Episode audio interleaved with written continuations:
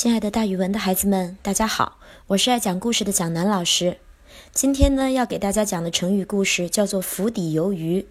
大家都知道了，“釜”是锅的意思。那在锅底儿游的鱼多危险呀！一加火就变成鱼汤了，对不对？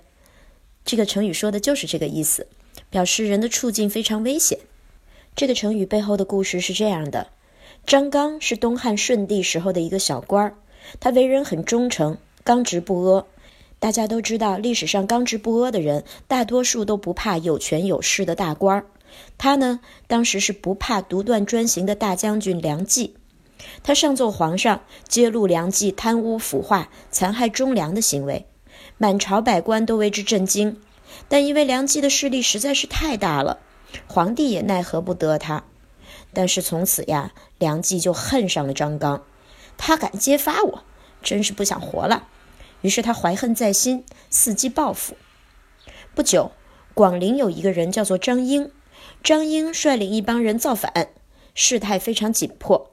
梁冀想借刀杀人，他想啊，现在张英的造反势力这么厉害，我就让张刚去守着那个地方，让这些造反的人和张刚打起来，顺便把他杀了，这样之前他揭发我的仇就报了。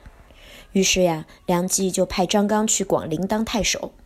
张刚并不害怕，上任之后呀，他亲自去找张英谈了一下。他说：“张英啊，你快别干这种傻事儿了，赶紧归顺朝廷吧。”并且他还说了一些话，说到张英心里去了。他说：“我知道你是因为大官儿、有权有势的人欺压你，所以才率领大家造反的。我呢，上任之后一定要惩办贪官污吏，坚决不让他们再欺负老百姓。”张英听到这儿，居然哭了。抽抽搭搭地说：“哎，我们是为了生计才相聚造反的，好像鱼儿游在锅里。我们知道非常危险的，很快就会死亡。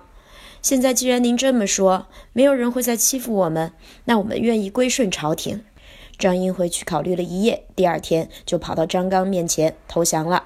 张刚接受了他们的投降，从此以后广陵就太平无事了。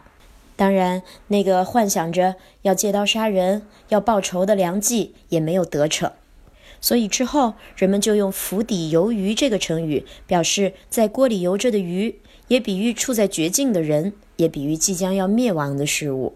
蒋老师给大家举一个例子吧，比如说，匪徒们已经被警察包围了，他们成了釜底游鱼，却还是什么都不知道，还在那大吃大喝。